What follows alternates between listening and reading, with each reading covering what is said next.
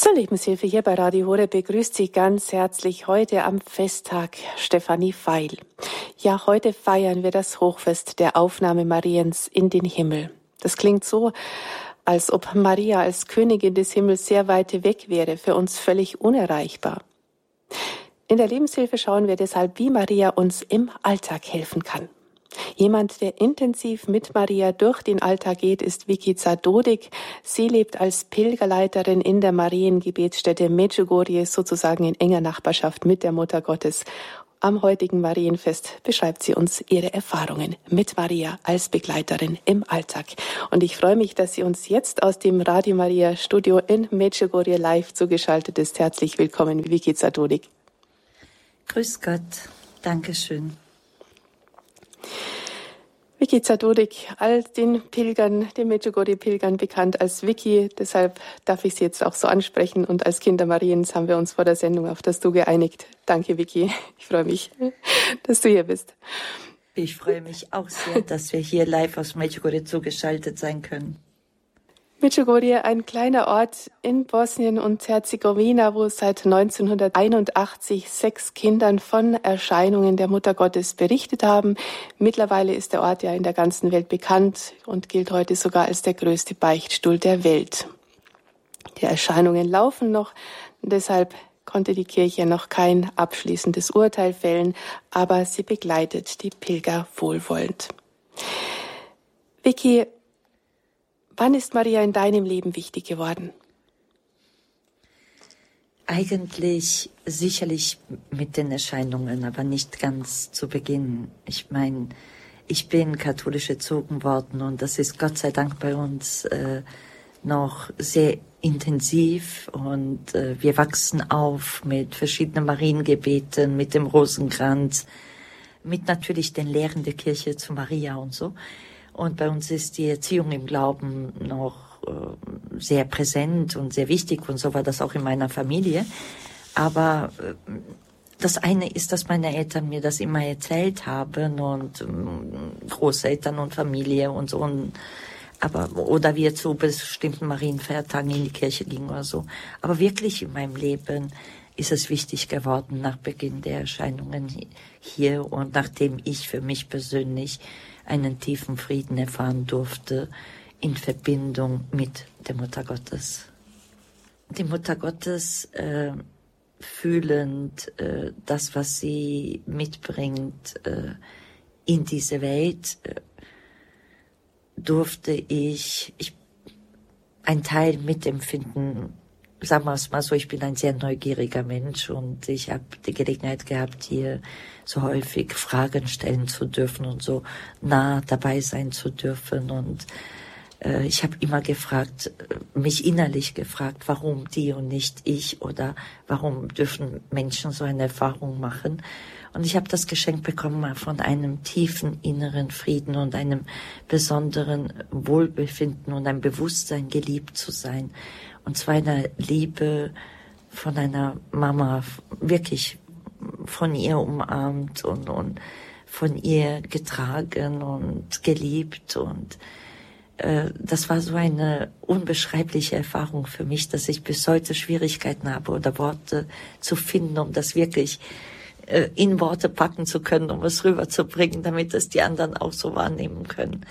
Und ich denke, das war der ausschlagende Punkt damals, äh, warum ich dann mich begonnen habe, natürlich nicht nur mit ihr, sondern mit dem, was sie lehrt und eben, dass sie uns ihrem Sohn führen möchte, mit dem auseinanderzusetzen. Ich Wie ist es dann gekommen, dass, dass du Pilgerleiterin in Medjugorje geworden bist? Ich durfte bei der Witzka übersetzen, obwohl ich ich war eine junge Frau von 17 Jahren. Ich habe äh, nie vorher in meinem Leben übersetzt. Ich bin teilweise hier, teilweise in Deutschland groß geworden und äh, äh, übersetzen war nicht etwas. Ich sprach zwar beide Sprachen, aber muss ehrlich sagen, zu dem Zeitpunkt viel besser Deutsch als Kroatisch. Und übersetzen hm. wollte ich nie, aber ich war so irgendwie gezwungen oder hineingeschoben, weil Witzka niemand anderen hatte, der für die Pilger übersetzen konnte. Und Bitzka ist eine der für unsere Hörer, die, die vielleicht noch nie in Medjugorje waren oder sich nicht so damit befasst haben. Bitzka ist eine, die älteste der, der Kinder, die sagen, dass sie die Mutter Gottes gesehen haben und die mit, auch mit ihr sprechen durften. Genau, das stimmt. Äh, und äh, da habe ich dann diese Erfahrung gemacht, dass ich diesen tiefen Frieden gespürt habe und dass ich eigentlich überhaupt nicht gewusst habe, was ich übersetzt habe, aber dass das, was ich gehört habe, was ich innerlich aufnahm für mich, so diesen Frieden und diese Liebe und diese Freude bedeutet haben. Und das war der ausschlagende Punkt, warum ich begonnen habe, mich intensiver mit dem auseinanderzusetzen, was hier als Botschaften gegeben wurde. Und äh, Maria ist ja nicht das Ziel. Ja, wir feiern heute Maria Himmelfahrt und der ganze Himmel, die ganze Erde freuen sich. Aber wir müssen immer daran denken, äh, das Ziel ist immer Gott und das ist immer ihr Sohn und sie ist das, der Weg äh, zu ihm. Sie ist das, äh, womit wir lernen, zu ihm zu kommen und sie ist in Person diejenige, die uns geleitet auf diesem Weg, ja. Und für mich war das eben diese Erfahrung, diese erste Erfahrung mit ihr, aber dann vor allem setz dich mit meinem Sohn auseinander, so innerlich dieses Gefühl, setz dich intensiver mit Gott auseinander. Und das war dann der Grund, warum ich begonnen habe, alles aufzunehmen, was sie sagte, um, um Jesus besser begegnen zu können. So, und das war wie so ein Schwamm, wie so ein ganz trockener Schwamm, der auf einmal so in einen vollen Eimer Wasser hineinfällt und alles aufnimmt, ja. Und ich war so überfüllt und so voller Euphorie und begann den Leuten alles zu erzählen. Und ich habe gemerkt eigentlich, dass ich mehr Schaden angerichtet habe, als wirklich äh, Gutes getan habe, weil die Menschen konnten gar nicht nachvollziehen, was alles auf einmal mit mir passiert war, weil die kannten mich ganz anders, sehr bodenbeständig. Ich war mal Sportlerin und so bin gelernt, Disziplin, trainieren und, und Erfolg und, und solche Sachen. Und jetzt auf einmal äh, schmeißt sie alles hin und, und fokussiert sich auf was ganz anderes und ist so euphorisch, wie sie nie vorher in ihrem Leben war. Und das war äh, eigentlich, wenn ich heute darüber nachdenke, wirklich eine äh, Phase, die häufig auch viele Pilger durchmachen, so ein riesen euphorisches Hinauf, aber dann auch wieder ein Hinunterfallen. Und für mich war das Hinunterfallen, dass ich gemerkt habe, ich bin so euphorisch und die Leute können nicht verstehen, warum und ich versuche es ihnen zu erklären und ich weiß nicht wie. Und dieses Ich weiß nicht wie war dann eben, befasst mich mit dem, was sie sagt und dann Pater Savko äh, Barbaric, der damals ja in Medjugorje gelebt und gewirkt hat, der zusammen mit dem damaligen Pfarrer und ähm, Pater Leonard Oric, aber auch dem ehemaligen Pfarrer bei den am Anfang der Erscheinungen Pater Jososovko so dieses Bedürfnis hatte, äh, wirklich Pilgerleiter auszubilden, weil staatliche Reiseleiter, das ist nicht genug. Äh, äh, vor allem damals waren wir ja ein kommunistisches Land und die Reiseleiter waren nicht katholisch oder nicht jemand, der wirklich gläubig war oder so. Das heißt, hier musste jemand her, der diese tiefe Erfahrung gemacht hat und dann seinen Glauben praktizierte und dann noch das Wissen dazu hatte. Und Pater Savko war derjenige, der mir einfach Bücher auf den Tisch legte und sagt, Vicky, lernen. Und ich wusste am Anfang gar nicht, was er von mir wollte. Ich wollte ja nie Pilgerleiterin werden. Ich wollte ja was ganz anderes in meinem Leben sein. Aber mhm. dieses. Was hattest Lernen, du so vor, vor in deinem Leben? Was hattest du ich habe vorher? Drei Jahre Ausbildung Management, Hotelmanagement. Ah, okay. Meine Eltern haben eine Gastronomie gehabt und äh, ich habe, wie gesagt, Sport betrieben. Äh, ich wollte und man hat mir zugesagt, dass ich eigentlich ein Talent habe für Handball und so. Also ich war auf dem Aufstieg und äh, ich habe alles abgelegt und habe nur noch Milchbude gemacht. Genau. Und Pater Savko, äh, nachdem ich das gelernt hatte oder er mir diese Bücher gab und ich begann mal die Bücher zu schauen, das war Schlüssel der Bibel, Katechismus, Theologie, äh, Erscheinungen, Privatoffenbarungen, Phänomene, äh, Medjugorje, Geschichte, Geschichte unseres Landes, Kirchengeschichte, Botschaften und solche Dinge. Und mir schwirrte der Kopf wieder von all dem. Mühsam am Anfang. genau, genau, genau. Pater Slavko hatte meistens keine Zeit und schickte mich wieder weg. Und dann bin ich zu Witzka. Ich habe diese Gnade und das Geschenk gehabt, ich durfte zu ihr. Und äh, sie ist eine der Serien und damals vor allem hat sie noch das Sühneleiden getragen und war viel im Bett und so.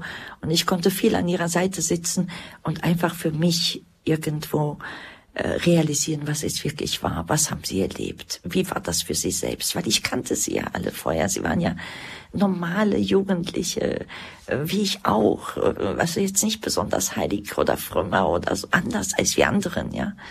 Und, und dann dieses Erlebnis und wie sehr es sie verändert hat und wie groß das ist, was mit ihnen geschah und was mit uns geschieht, was bis heute noch geschieht, dass die Mutter Gottes kommen darf und äh, Himmel und Erde sich verbinden tagtäglich.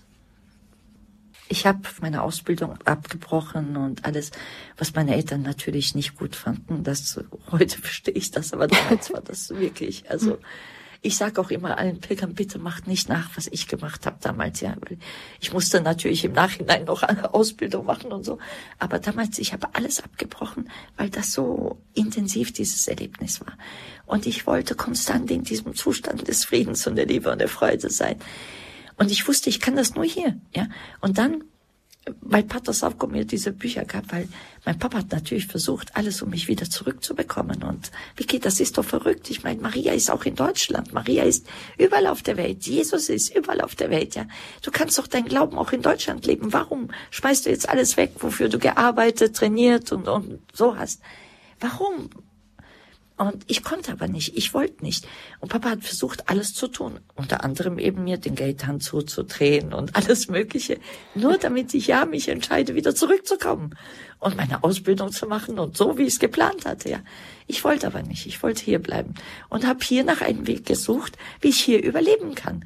Und habe natürlich mich bei Pater Savko beschwert. Und Pater Savko ähm, hat eben, seine Reaktion war mir, diese Bücher zu äh, schenken. Und ich habe mich gefragt, was will er eigentlich von mir? Ich muss ja irgendwie Geld verdienen, ich muss ja irgendwo hier überleben können und so. Und er hat immer nur geschmunzelt und ich soll mir keine Sorgen machen, alles wird gut und ich soll Gott vertrauen und ähm, Maria um Fürsprache bitten und, und so. Und dann äh, erinnere ich mich an einen Tag, wo ich wieder mal bei ihm war und ihn wieder gefragt habe, was ich jetzt machen soll und so. Und da war vor dem Pfarrhaus unten eine Riesengruppe an Menschen. Ich habe die zwar realisiert, bevor ich reingegangen bin ins Pfarrhaus, aber nicht wirklich wahrgenommen, wer es ist oder so. Ich erinnere mich, nachdem ich mit ihm geredet habe, schob er mich aus der Tür raus und lief hinter mir her und schob mich so vor sich her und die Treppe runter. Und dann kamen die Pilger auf ihn zugestürmt und haben gefragt, Pater Sauko dies und jenes und was auch immer. Und er ging langsam zu den Bäumen vor der Kirche in den Schatten und beantwortete, ich weiß nicht, kann mich nicht genau erinnern, vielleicht zwei, drei Fragen so ungefähr. Und dann schob er mich vor diese Gruppe und sagte, frag die Vicky. Und ließ mich da einfach stehen. Das war meine erste Erfahrung. Die haben mich Dinge gefragt. Ich habe nur so, ich weiß es nicht, ich kann, ich finde keine Antwort, ja. Dann habe ich überall gedacht, was habe ich alles in diesen Büchern gelesen? Was habe ich alles von der Witzka gehört? Was, warum stehe ich jetzt hier vorne? Ich wollte das doch nie. Und sein typisches fragte Vicky. Er hat mich dieses, er hat mich wirklich ins kalte Wasser geschmissen. Und dann, danach, ich war so fertig. Die haben mich eineinhalb, zwei Stunden alles Mögliche gefragt. Und dann bin ich wieder zu ihm gegangen. Und dann hat er mir gesagt, du wirst Pilgerleiterin. Er hat nicht gefragt, oder du wirst Pilgerleiterin. Und ich habe das dann durchgezogen. Ich habe das konkret wirklich durchgezogen. Ich bin zur Prüfung.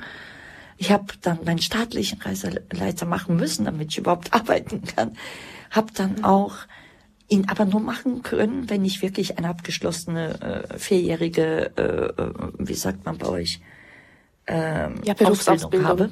Genau, genau. Und äh, was mache ich denn jetzt? Habe ich ja nicht, habe ich ja in Deutschland abgebrochen. Also ich musste eine Lösung finden. Und ich bin ein bisschen faul. Und dann äh, habe ich natürlich nach irgendeiner Schule gesucht, wo ich die vier Jahre machen kann. Nur, noch dreimal, drei Jahre wiederholen war auch nicht so besonders lustig. Wollte ich nicht. Und die einzige Schule, wirklich die einzige Schule, heute kannst du das nicht mehr so machen, Früher ging das in Jugoslawien. Du konntest Sprachen, musstest du nicht studieren, sondern du konntest auf der Hochschule äh, Prüfung ablegen, wenn du gut genug warst und so. Dann haben sie das akzeptiert. Und das war ja wirklich wahrlich bei mir kein Problem mit dem Deutsch, Gott sei Dank. Ja, so. Und ich erinnere mich, ich habe verschiedene äh, Prüfungen gehabt und die haben immer wieder geprüft, ob es sein kann, dass sie mir die drei Jahre anerkennen, weil bei uns das äh, Schulsystem anders ist als in Deutschland.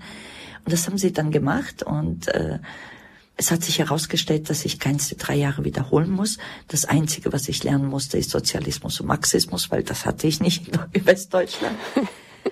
Und dann äh, durfte ich mein viertes Jahr machen. Und das war unbeschreiblich. Also es ging wie so, erst jetzt realisiere ich, wie sehr der Herr das alles sortiert hatte. Und da war es, wie gesagt, praktisch ein, erst die staatliche Prüfung, dann kam die Prüfung als Pilgerleiterin, dann Pater Slavko hat dringend hier jemanden gebraucht. Er sprach zwar selber viele Sprachen, aber konnte natürlich nicht gleichzeitig in, äh, was er immer, äh, zehn, zwölf Sprachen übersetzen oder so. Äh, so, dass er sich Menschen gesucht hat, die also zweisprachig aufgewachsen sind. Und ich war eben eine von diesen und er hat uns häufig verschiedene Exerzitien, Seminare, sowas übersetzen lassen, geistliche Erneuerungen mm, vor die Gruppen geschoben, wenn er nicht mehr konnte. Und, und so hat das begonnen. Wie hat Maria dein Leben verändert? Was, was erfährst du da? Mein Leben verändert konkret in dieser Art und Weise, dass ich ähm, intensiv ihrem Sohn besser begegnen konnte oder ihn besser verstehen konnte, besser annehmen konnte. Ich habe am Anfang der Sendung gesagt, dass ähm, mein Glaube ein sehr traditioneller Glaube war. Ich bin zwar tiefgläubig gezogen worden, aber das war eher etwas, was man machte, weil es die Eltern, die Großeltern gesagt haben, aber nicht wirklich, weil das eine tiefe innere persönliche Erfahrung war. Und äh, Maria, die Mutter Gottes, war die ausschlaggebende äh, durch ihre Botschaften, durch das, was sie uns sagte. Und für mich war das so ausschlaggebend. Ohne Maria hätte ich das nie so. Jedenfalls war ich immer der Meinung, ich wäre, ich hätte ihn nie so kennenlernen können. Ich hätte ihn nie so wirklich wahrnehmen können. Ich habe das alles als Kind, was über ihn gesagt wird, in der Bibel. Ich hatte die Bibel mit 18 komplett zweimal gelesen oder so. Was bei uns so ähm, meine Eltern, für die war es wichtig, dass ich das mache und vor allem für meine Mutter. Aber ich war auch in, in der Franziskanerjugend und so, da wird uns beigebracht, liest in der Heiligen Schrift, liest regelmäßig und so. Und ich habe wirklich viel über Jesus gelesen und so. Aber irgendwie war mir das sehr abstrakt, sehr ähm, weit weg. Er ist Gott, ja, er ist äh, im Himmel so ungefähr. Ja, ich weiß, mein man sagt mir, er ist überall, er ist hier, aber irgendwie war das für mich sehr abstrakt und sehr fern. Und erst durch seine und unsere Mutter habe ich irgendwie gemerkt, wie konkret er auch war als, als Mensch. Er hat hier gelebt, er war ein Kind. Er war sicherlich auch manchmal nicht unbedingt äh, absolut gehorsam und oder hat vielleicht auch mal seiner Mutter einen Streich gespielt oder äh, wenn ich nur daran denke, dass er zum Beispiel dass sie ihn drei Tage gesucht haben, ja, dass er einfach weg war und so. Er hat sicherlich auch Dinge gemacht, die wir Menschen häufig auch so machen. Und sie war diese Verbindung zwischen diesem Menschlichen und das, was in ihm Gott ist. Er ist Gott. Ja, so. Und da war sie mir eine ganz große Hilfe. Ja, im, im, in diesem Begegnen, ihn wirklich als Mensch, aber auch als Gott kennenlernen zu dürfen. Und in dieser Erfahrung habe ich dann, ähm, ja, ich weiß gar nicht jetzt, wie konkret ich das in Worte fassen kann, habe ich dann nicht nur eine tiefe Erfahrung des Glaubens erfahren, sondern eins in der heiligen Familie oder eins, eins in Gott. Dieser Ausdruck, wenn wir sagen, eins in Gott zu sein, ja, dieses in Einheit mit ihm. Das habe ich konkret erfahren dürfen. Vicky, wie gehst du denn ganz konkret mit Maria durch diesen Alltag? Ganz konkret sicherlich so, wie sie durch die Seher uns versucht hat zu lehren. Also äh, mit verschiedenen Gebeten, die sie teilweise selber diktiert hat, aber auch Gebete, die wir alle kennen. Äh, was für mich vielleicht als Hilfestellung war, ist, dass ja äh, der jüngste Desea, der Jakob, ja erst zehn Jahre alt war und äh, die Mutter Gottes eben einfach wie eine normale Mutter auch zu Hause ihrem Kind das Beten lehrt, so hat die Mutter Gottes Jakob beten gelehrt. Und so hat sie ihm immer wieder so praktische Tipps gegeben. Wie beten, wann beten, wie viel beten und, und solche Sachen. Auf jeden Fall, äh, ich erinnere mich, dass äh, er erzählt hat, dass die Mutter Gottes ihn bat, am Morgen ein Kreuzzeichen zu machen und zuerst mit dem Glaubensbekenntnis zu beginnen, weil das Glaubensbekenntnis ein bewusstes Ja und ein automatisches Nein, ein Ja zu Gott und ein automatisches Nein zu dem anderen ist. Und so hat sie aber auch konkret äh, ihm gebeten, zum Beispiel jeden Morgen nach diesem Glaubensbekenntnis erstmal sieben Vaterunser zu beten. Und das ist ja bei uns ein, ein traditionelles Gebet, was wir kennen, was unter dem Begriff Friedensrosenkranz oder kleiner Rosenkranz bekannt ist. Ähm, man verehrt da die sieben Schmerzen Mariens oder sieben Freuden Mariens. Und mm, in Deutschland ist das bekannt oder gibt's auch eigentlich bei uns als großen Rosenkranz, also sieben mal sieben oder sieben mal zehn. Aber diesen kleinen Rosenkranz, also mit ihr gemeinsam am Morgen äh, nach dem Glaubensbekenntnis zu beginnen, äh, ihre Fürsprache zu erbitten. Ganz konkret, ja. In meinem Gebet mir zu helfen, dass mein Gebet verklärt wird, reiner wird, äh, vor den Thron des Herrn getragen wird, aber auch konkret in der Hingabe an sie, in, in Marienweihe, ähm, Weihe an das unbefleckte Herz Mariens, an das Herz Jesu oder so.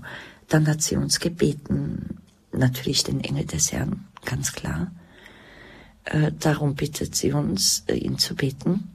Interessant ist, dass sie uns bittet, immer auch die drei Ehre sei dem Vater zu beten, so wie eigentlich ja der Papst auch immer betet, also am Ende äh, des Engel des Herrn. Also sie bittet nicht den Engel des Herrn, ohne diese Ehre sei dem Vater zu beten, im Sinne, missversteht mich nicht, wir sollen natürlich den Engel des Herrn beten, aber wenn es geht, nicht ohne die Ehre sei dem Vater. Äh, und dann äh, Sie möchte auf Gott hinführen, sie möchte zu Gott führen. Sie möchte nicht, genau. dass Menschen bei ihr stehen bleiben, sondern sie möchte immer. Genau, das ist die Betonung, eben Gott und nicht sie. Dann das Magnificat, meine Seele preise die Größe des Herrn. Ja, das ist etwas, worum sie uns immer wieder gebeten hat und sie bittet uns, ihr nachzufolgen in diesem Gebet. Ja. Also nicht nur ihre Seele preise die Größe des Herrn, sondern meine Seele preise die Größe des Herrn und mein Geist jubelt, ja, an meinem Gott, meinem Retter. Ja. Und, und ich darf jubeln, gerade heute, Maria Himmelfahrt, ja, äh, da, wo wir dieses feiern dürfen, dieses große Geheimnis unseres Glaubens, die Auferstehung, ja, das, woran wir glauben. Ja. Maria in den Himmel aufgenommen. Wir dürfen, ich könnte es ganz weltlich sagen, eine Riesenparty feiern, Himmel und Erde zusammen. Also diese Freude. Ja, wir sollen jubeln im Herrn. Und das möchte sie, dass wir jubeln im Herrn. Und so ganz konkret hat sie eben, klar, diese Mariengebete auch genannt, aber vor allem hat sie uns gelehrt, den Rosenkranz zu beten. Und äh, zwar nicht nur ein, zwei, sondern sie möchte, dass wir einen ganzen Psalter beten. Aber nicht wegen ihr. Jakob hat einmal gesagt, der Mutter Gottes reicht ein einziges Gegrüßt, seist du Maria. Sie ist nicht schwerer, sie braucht nicht die 53. Ja? Sie hört schon beim ersten. Und er hat natürlich recht, sie braucht nicht äh, die vielen äh, Gegrüßt seist du Maria, wir brauchen sie. Weil die Mutter Gottes lehrt uns durch das Rosenkranzbeten das Leben ihres Sohnes zu betrachten. Und sie hat das ganz konkret auch Jakob erklärt, zum Beispiel. Sie hat ganz am Anfang, wo er äh, nicht wirklich eine Freude, sagen wir mal, am, am Beten des Rosenkranzes hatte, Kinder häufig sagen so, oh, das ist langweilig und so. Sie hat ihm erzählt, wie es war. Sie hat ihm die einzelnen Gesetze des Rosenkranzes erzählt. Sie hat gebeten, wir sollen die großen Bibelstellen herausnehmen und sollen sie immer wieder betrachten. Ja? über die einzelnen Gesetze. Nicht nur diese ein, zwei Sätze, die wir meistens haben in den Betrachtungen oder so, sondern wirklich die ganzen großen Bibelstellen. Und darüber, um uns wirklich bewusst zu sein, worum wir bitten, wie wir beten sollen, ja, was genau dort geschehen ist, weil es ist das Leben Jesu, das ist das, worum sie uns bittet zu betrachten. Da möchten sie, dass wir uns mit ihm vereinen, ja, eins mit ihm werden, auf diesem Weg, den er gegangen ist. Und er beginnt mit dem Freudenreichen, hat leider den Schmerzhaften, hat den Glorreichen und natürlich den Lichtreichen sowieso. Und konkret solche Gebete. Ganz wichtig natürlich durch sie die Hingabe an ihren Sohn. Das ist auch ganz klar. Und das Wichtigste ist natürlich die heilige Messe. Ich erinnere mich, dass sie einmal zum Jakob gesagt hat, dass er wegen ihr in die Kirche kam, weil damals hatten sie Erscheinungen in der Kirche, äh, also äh, während des Rosenkranzes am Abend. Und er, sie hat zu ihm gesagt, und dann bleibst du bei meinem Sohn. Weil wir direkt nach den Rosenkranzgebeten auch Messe haben. Und er blieb tatsächlich dann in der Kirche bei ihrem Sohn. Also sie ist immer so, sage ich konkret, diejenige, die uns gelehrt hat, was wann zu beten. Ja, morgen eben den Tag mit Gott beginnen, begleitet von ihr, äh, beginnend mit dem Rosenkranz am Morgen natürlich, dann äh, Engel des Herrn, dann Magnifikat, dann wieder Engel des Herrn, in der Zwischenzeit dann den zweiten Rosenkranz und so. Also ganz konkret solche Dinge. Dann äh, im Alltag noch, was sie uns gelehrt hat, ist vor allem, wie sie zu sein im Sinne demütig zu sein, im Sinne hingebungsvoll zu sein, aber auch Dinge zu durchleben, ein, lernen, ein Kreuz zu tragen zum Beispiel, oder konkret lernen, äh, mit der Welt umzugehen. Ich äh, sage da immer ganz weltlich, mit unseren Begierden und all dem. Zum Beispiel eine ganz praktische äh, Sache war das Fasten. Ja? Das Fasten lehrt uns ja mal Nein zu sagen, so Schluss. Ja, ich muss nicht immer alles sofort und jetzt haben und so. Und sie lehrt uns konkret, wie Fasten. Ja? Und äh, auch wenn wir nicht verstehen, warum, weshalb, wieso oder so, sie hat auch nicht verstanden. Ja? Hat, ich versuche mir immer wieder vorzustellen, wie es war, als der Erzengel Gabriel zu ihr kam und ihr das sagte, was er gesagt hat. Ja? Wie würde, wie hätte ich reagiert in dieser Situation? Als junge Frau, wenn mir jemand so etwas gesagt hätte. Natürlich hat sie es nicht verstanden. Ich verstehe es auch nicht, ja. Und ich muss es aber auch nicht verstehen, sondern ich möchte so wie sie annehmen können und, und Ja sagen können, mein Fiat aussprechen können und, und zwar vollkommen, genauso wie sie es ausgesprochen hat und, und meine Hand Gott reichen und in dem Falle eben Maria zu reichen, damit sie uns zu Gott führen kann. So, so konkret im Alltag. Und für mich waren das eben diese Grund- und Hauptbotschaften, die mir da geholfen haben. Klar, wir haben geredet über Umkehr und kurz nur so angesprochen, also mich jeden Tag neu für Gott zu entscheiden, mich immer wieder die Welt zu lassen und immer mehr in ihm und eins mit ihm zu sein, ja. Und dann konkret äh, eben mit ihr gemeinsam zu gehen. Und ich fand, dass sie äh, als Mutter Gottes, als äh, diejenige, die mit Jesus zusammen gelebt hat und bis heute noch lebt und eins ist, dass sie die beste Lehrerin, die beste, ich, das beste Vorbild sein könnte für mich. Und so habe ich das eben versucht, so wie sie es halt in Sehern erzählt hat, praktisch dann auch in mein eigenes Leben umzusetzen. Nicht immer perfekt, also hm, äh, heute noch nach so vielen Jahren und äh, bemühe ich mich und manchmal habe ich natürlich auch meine Schwierigkeiten, vor allem immer wieder äh, dann auch äh, mich nicht von der Welt verleiten zu lassen, dass anderes wichtiger ist als die Zeit, die ich mit Gott gemeinsam habe. Äh, bin natürlich ein normaler Mensch und nicht immer stark, also auch ich bin schwach und fall wieder. Äh, aber ich merke, wenn ich weniger bete, wenn ich weniger Zeit mit Jesus verbringe, wenn ich äh, mich nicht von der Mutter Gottes begleiten lasse, dass es mir nicht so gut geht und dass ich äh, ja immer entfernter werde und immer dann, wenn sie mir, ich sage immer, die Mutter Gottes erinnert mich, irgendwie begegne ich ihr überall. Das ist natürlich äh, ganz einfach in Mexiko, da sieht man überall Marienbilder und was auch immer. Aber sie ist wie, wie so eine ewige Erinnerung für mich, wie so ein ewiges Bild in meinem Kopf, Denk an meinen mhm. Sohn. Nur in ihm hast du Heil, nur in ihm hast du Frieden, nur in ihm hast du Freude. Und so konkret, wenn ich durch den Alltag gehe und, und ich sehe irgendwo wieder einen Impuls, wie, wie so ein mütterliches Anschieben. Komm, Vicky, komm, wieder, ja. Mhm. Das strahlt auch diese Freude aus, ja. ja, alles Ratschläge, die die Kinder sagen, von der Mutter Gottes gehört zu haben. Ja, ja. und wenn man jetzt auch nach Fatima schaut, zum Beispiel einen von der Kirche anerkannten Marienwallfahrtsort, die Offenbarungen, die Erscheinungen sind anerkannt. Da empfiehlt es ja die Beichte, die heilige Kommunion, das Rosenkranzgebet, die Betrachtung des Rosenkranzes, die Sühne für die eigenen Sünden und natürlich auch für, stellvertretend für alle Menschen die Weihe an das unbefleckte Herz. Genau das, was du jetzt auch erzählt hast. Vicky, viele Christen sagen, warum denn Maria, wenn ich, ich kann doch eigentlich gleich zu Jesus gehen. Was macht den Unterschied, wenn Maria dabei ist? Äh, für mich ist klar geworden, dass durch sie es einfacher ist. Natürlich ist unser Gott allmächtig. Und das ist etwas, was wir uns wirklich ins Bewusstsein immer wieder rufen müssen. Er ist der allmächtige Gott. Aber wenn er der allmächtige Gott ist, dann kann er doch alles. Das heißt, auch Jesus hätte so in die Welt kommen können. Ohne eine einfache, niedrige Magd. Gott hätte einen anderen Weg finden können in die Welt.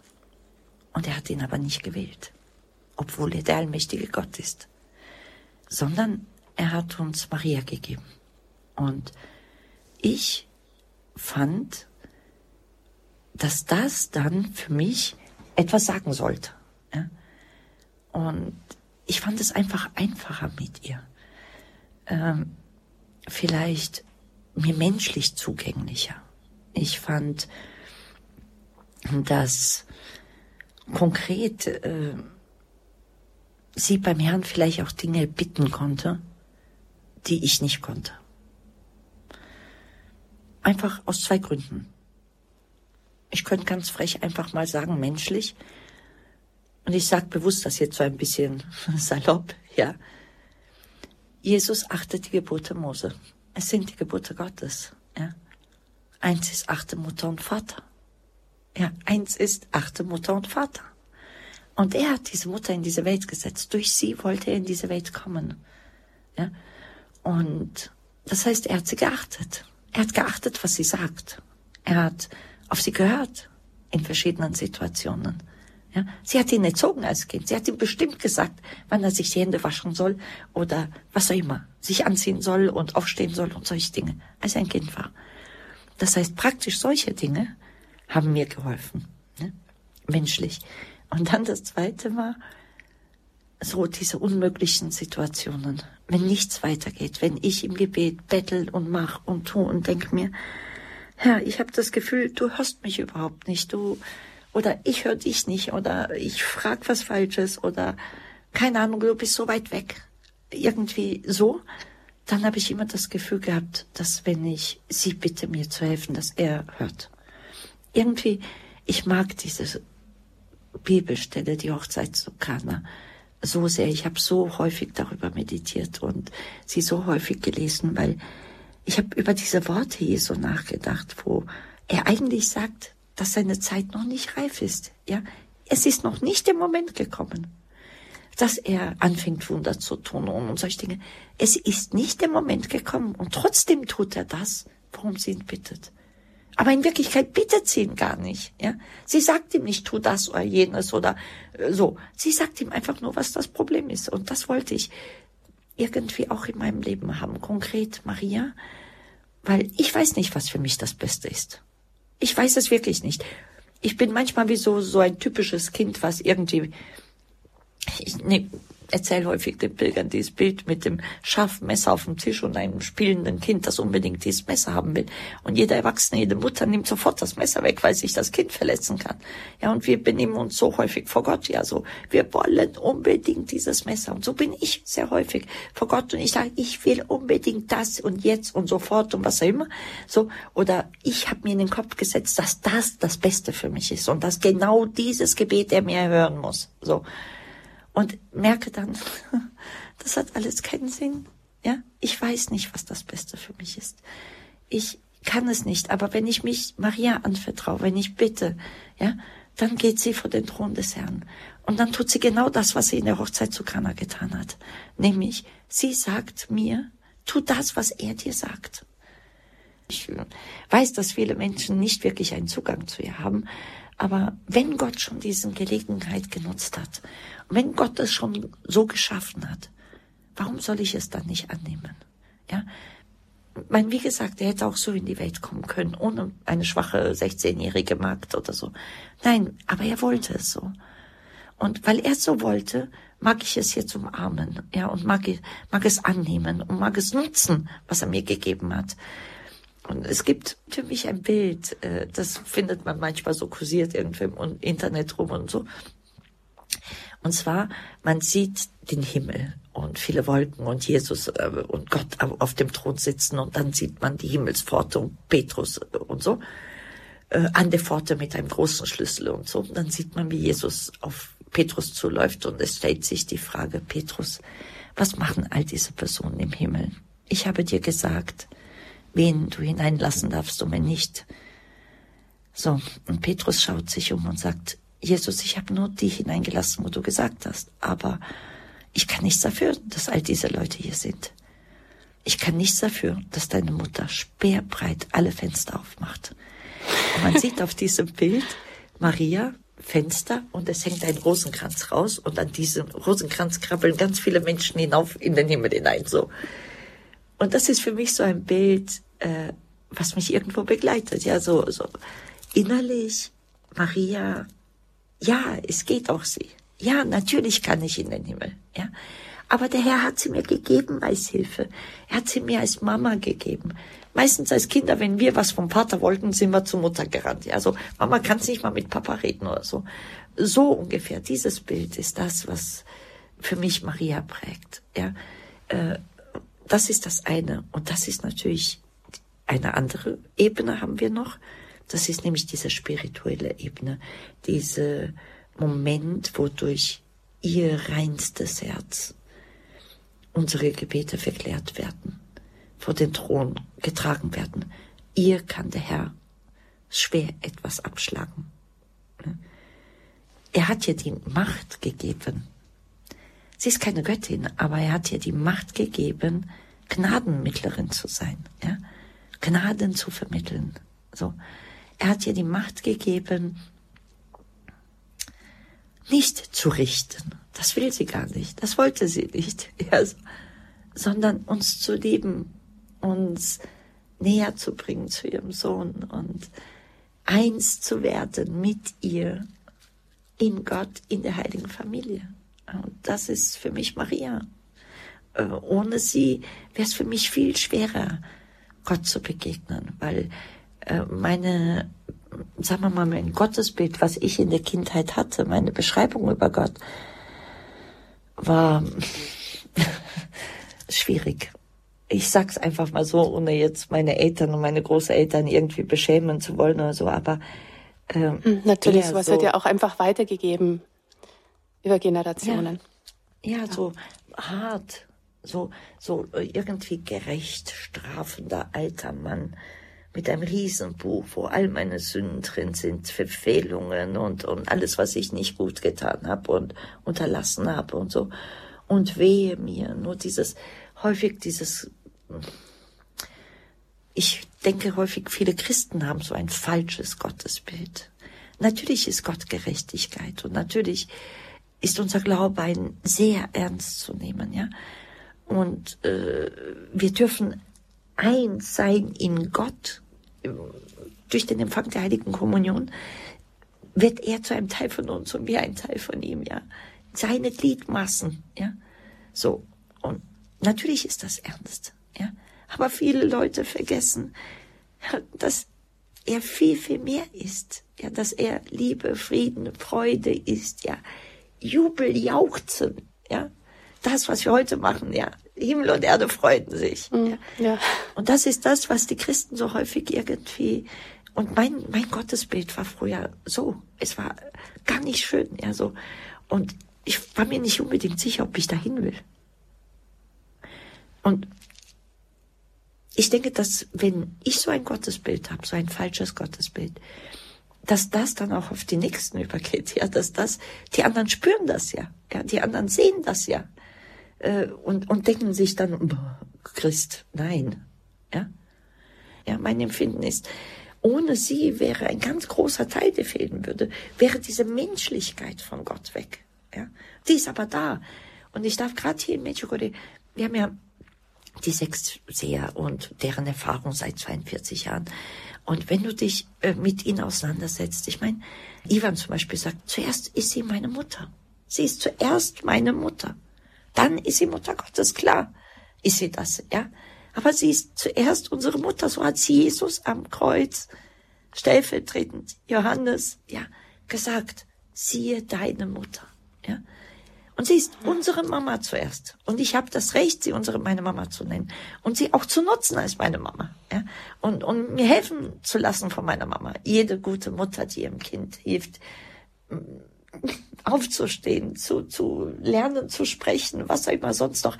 Sie ist eine typische, typische Mama. Egal wo und wie alt du bist, wenn du eine Mama hast, ja. Immer bleibst du ihr Kind, ja. Wenn wir jetzt auf Maria am Kreuz schauen, in Schmerz, in Unbegreiflichem, all das, was ihr da widerfährt, als ihr Sohn, Gottes Sohn, da als Verbrecher am Kreuz hängt, was lernen wir da von ihr? Ich würde sagen, was wir besonders lernen, ist Vergebung und Annahme, Umarmung des Kreuzes. Einzige Richter ist der himmlische Vater, Gott selbst. Wir erlernen das Annehmen des Kreuzes. Wir lernen das Vergeben im Sinne Vergeben von all dem, was uns angetan wurde, vergeben, was dem Nächsten angetan wurde, vor allem aber vergeben auch uns selbst. Sie lehrt uns, wir, dass wir uns selbst vergeben für das, was wir Schlechtes getan haben, dass wir vergeben, dass wir so schwach waren und uns entfernt haben und gesündigt haben und so. Aber sie lehrt uns vor allem, dass wir nicht eine Lösung für das Leid in der Welt haben im Sinne unseres Verstandes, sondern nur indem wir das Kreuz umarmen, weil das Kreuz ist eigentlich ganz verrückt. Das ist eine total verrückte Geschichte, ja, wenn du das versuchst mit dem Verstand zu erklären. Aber wenn du das Kreuz umarmst, wenn du es annimmst und akzeptierst, dass du äh, nur mit dem Kreuz zur Auferstehung gelangst, dann erfährst du, dass das Kreuz Liebe ist. Und äh, Liebe gibt es nicht ohne, dass man vergibt. Ich denke, manchmal sehe ich so frisch verliebte äh, Paare hier, so damit hochjauchzend und jubelnd und was immer, und dann gibt es den ersten Streit. Und dann, wenn es diesen Essenstreit gibt, dann überlege ich mir, lieben sie sich dann auch noch weiter? Ja, das ist Verrücktheit des Kreuzes. Warum vergleiche ich das mit einem, äh, mit einem Paar? Weil Liebe bedeutet, wenn ich das übersteige, wenn es nicht nur rosa-rote Brille ist, sondern Liebe bedeutet, äh, wenn ich auch die Fehler annehmen kann, wenn auch Ungerechtigkeiten sind, wenn Schmerzen sind, wenn Schwierigkeiten sind, wenn Krankheiten sind, all das zum umarmen, ja, dann ist das Liebe. Ja, und dann, wir lernen aus diesem Kreuz, wie unbeschreiblich ihre Liebe war. Und zwar die Liebe der Mutter Gottes. Wir haben hier einen Kreuzweg, wo es auf allen Stationen eine Darstellung der Mutter Gottes gibt. Sie hat ihren Sohn nicht verlassen auf diesem Kreuzweg. Wir lernen mit ihr gemeinsam diesen Weg zu gehen und dann auch noch unter dem Kreuz stehen zu bleiben. Ja. Nicht wegzulaufen, wie die anderen weggelaufen sind und Schmach und Schande und was auch immer und es ist alles vorbei und tot und so. Nein, nach dem Kreuz kommt die Auferstehung. Und die Auferstehung gibt es nicht ohne das Kreuz. Und wir harren und lernen mit ihr gemeinsam. Sie ist gestanden. Sicherlich hat sie das nicht mit ihrem Verstand gewusst. Aber sie wusste, der Herr weiß es. Und wenn sie beim Herrn aushat, ja, wenn sie das Kreuz umarmt, wenn sie gemeinsam mit dem Herrn geht, er findet einen Weg. Und der Weg ist die Auferstehung. Er ist nämlich der Weg selbst. Er selbst ist die Auferstehung. Und deshalb ist das Kreuz sicherlich nicht einfach zu tragen. Ich verstehe es. Ich habe in meinem Leben auch privat verschiedene Situationen gehabt, wo das wo ich das leider erfahren musste, aber ich weiß, wie außergewöhnlich es ist, wenn wir dann mit Gott dieses Kreuz überwinden und auch in unserem Leben einen Teil der Auferstehung erfahren dürfen. Und was mich aber besonders berührt hat an diesem unter dem Kreuz stehen, ist ihre Vergebung. Ja, weil es ist nicht einfach zu vergeben. Äh, und manchmal möchten wir dastehen und äh, sagen, in dieser Verrücktheit dieser Welt, wie kann es bloß sein? Ja, so, ich kann nicht, kannst du dir nicht vorstellen, er hat so viele schlimme Dinge gemacht, was er immer, Kriege, Massenmorde, sonstiges, wie soll ich so etwas vergeben? Ja. Aber wenn ich so etwas nicht vergebe, was passiert dann? dann bin ich diejenige, die dieses Kreuz weiterträgt. Ich bin die, mhm. die das Kreuz noch schwerer macht. Ich bin die, die mich versucht, einen anderen Weg zu gehen, als Gott hingegangen ist. Ich versuche, dann bin ich auf der anderen Seite. Dann bin ich der andere Verbrecher, der nicht Ja sagen wollte. Ja? Der meint, er weiß es besser. Der meint, er kann auch ohne Gott. Also, dann bin ich die Peitsche, die ihn geschlagen hat. Und das Kreuz, das immer schwerer wurde anstelle umgekehrt, ja, anstelle umgekehrt zu sagen, gut, ich verstehe es nicht, wie jemand dazu fähig sein konnte oder wie das oder jenes passieren konnte. Aber jetzt ist es so, ich umarme es und ich vergebe alleine wegen mir, nicht wegen dem da hinten. Ich vergebe wegen mir selbst, weil die Mutter Gottes mich gelehrt hat zu vergeben. Weil die Mutter Gottes unterm Kreuz gestanden ist. Ja? Und auch den linken und den rechten Schächer gesehen hat. Mhm. Und sie hat nicht angeklagt. Sie hat nicht mit dem Finger auf die gezeigt, die ihn gegeißelt haben. Nein. Sie hat da gestanden und hat das Kreuz umarmt. Weil sie weiß, nur er ist der Weg. Nur er ist der Weg. Nicht das, die Welt und das Außenrum und die Prügel und der Hass und, nein. Nur Gott. Ja. Mhm. Und wenn ich mich auf ihn fokussiere, dann kann mir nichts passieren. Ja, ich muss mal ein Kreuz tragen, ja, und es wird schwer und ich falle, ich weiß. Aber dann kann ich mit ihm auferstehen. Ich kann und darf mit ihm auferstehen. Mhm. Und dieses innerliche Vergeben, das ist das, was sie uns hier besonders lehrt. Ja? Wie wichtig es ist. Aber vor allem, ganz wichtig, sie lehrt uns ja drei verschiedene Arten zu vergeben. Also natürlich klar die Reuefeuer und so und die heilige Beichte als, als zentral in mindestens einmal im Monat und so.